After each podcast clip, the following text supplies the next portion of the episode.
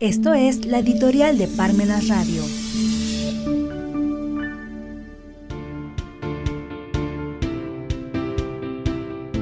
Tierra de nadie o Estado de Derecho. Que la seguridad del Estado sea la ley suprema.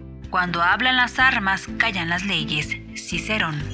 Dentro de las noticias más relevantes que se ponen a ocho columnas en los periódicos, en los programas de televisión y en la radio, no dejan de surgir datos de muertos por hechos violentos, que solamente se investigan pero nunca se resuelven, de desaparecidos por quienes las instituciones del Estado no hacen el menor esfuerzo de localizar, de desplazados por la delincuencia organizada, cuyos derechos nadie defiende, de secuestros cada vez más comunes, de linchamientos de asaltantes, rufianes y rateros que aspiran a ser juzgados, mejor que lapidados por la población, incluso Ahora hasta en las afueras y alrededores de los estadios de fútbol. Se ven espectáculos lamentables de golpizas entre los aficionados del mismo equipo, o bien en marchas y manifestaciones que terminan en golpes entre los propios manifestantes, donde tampoco falta que aprovechados y oportunistas se infiltren para sacar ventaja y robar lo que pesquen en el camino. Ni qué decir de los asaltos en los camiones y vehículos de transporte público,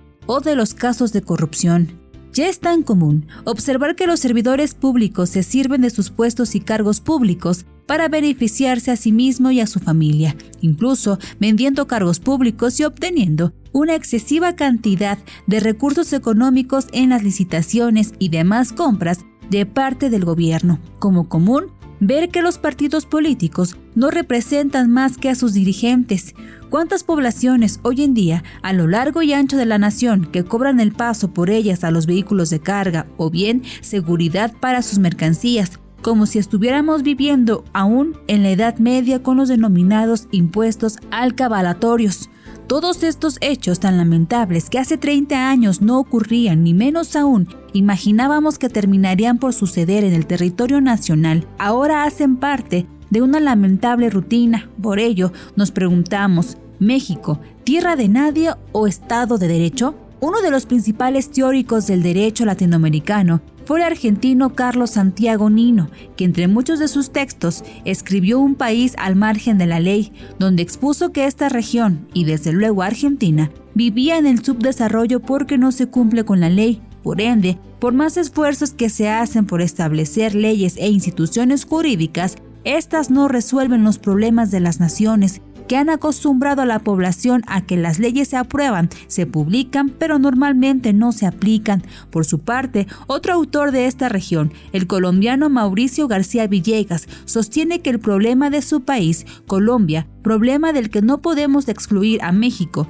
es el incumplimiento de la ley, razón por la que se le denomina normas de papel a las leyes vigentes. Incumplimiento y es lo más lamentable en el que incurre en primer lugar el Estado, lo cual hace casi imposible que la población pueda obligarse a cumplirlas. Desde el continente europeo, Luigi Ferrajoli ha sostenido en su teoría axiomática del derecho que existe un derecho vigente y un derecho viviente, que el primero es aquel que está puesto para ser aplicado en un determinado estado y el segundo es el que en realidad se aplica. Sin embargo, este último siempre es en menor proporción que derecho vigente, es decir, de todo el universo de leyes que existe en un estado, el porcentaje de derecho que verdaderamente se aplica es mínimo. Bien podríamos decir que aquí en México quizás sea el 25%, del derecho viviente sobre el universo del derecho vigente. Esta problemática del incumplimiento de la ley en las naciones de Latinoamérica, de donde México no es la excepción, es la primera para responder la pregunta formulada,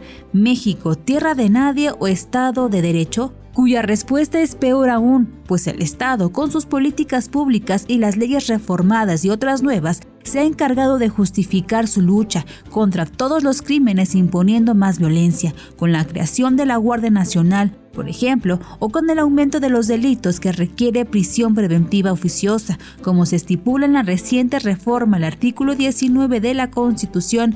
Por ende, la justificación jurídica es una especie de seguridad del Estado, que no es otra cosa que recriminación a la población de a pie, con la que empero se viola aún más derechos básicos de la población con el pretexto de que se está combatiendo la inseguridad pública, cuando es evidente que ésta solo se combate con mayor seguridad jurídica. Así, con la experiencia de tantas muertes y desapariciones, nos han quedado claro que la seguridad pública en la mayoría de las ocasiones viola fragmantemente la seguridad jurídica.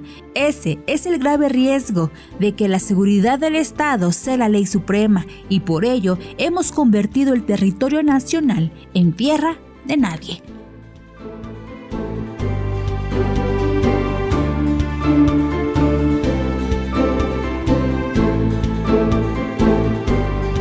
Si los tiempos nos impiden leer, pero no nos impiden escuchar.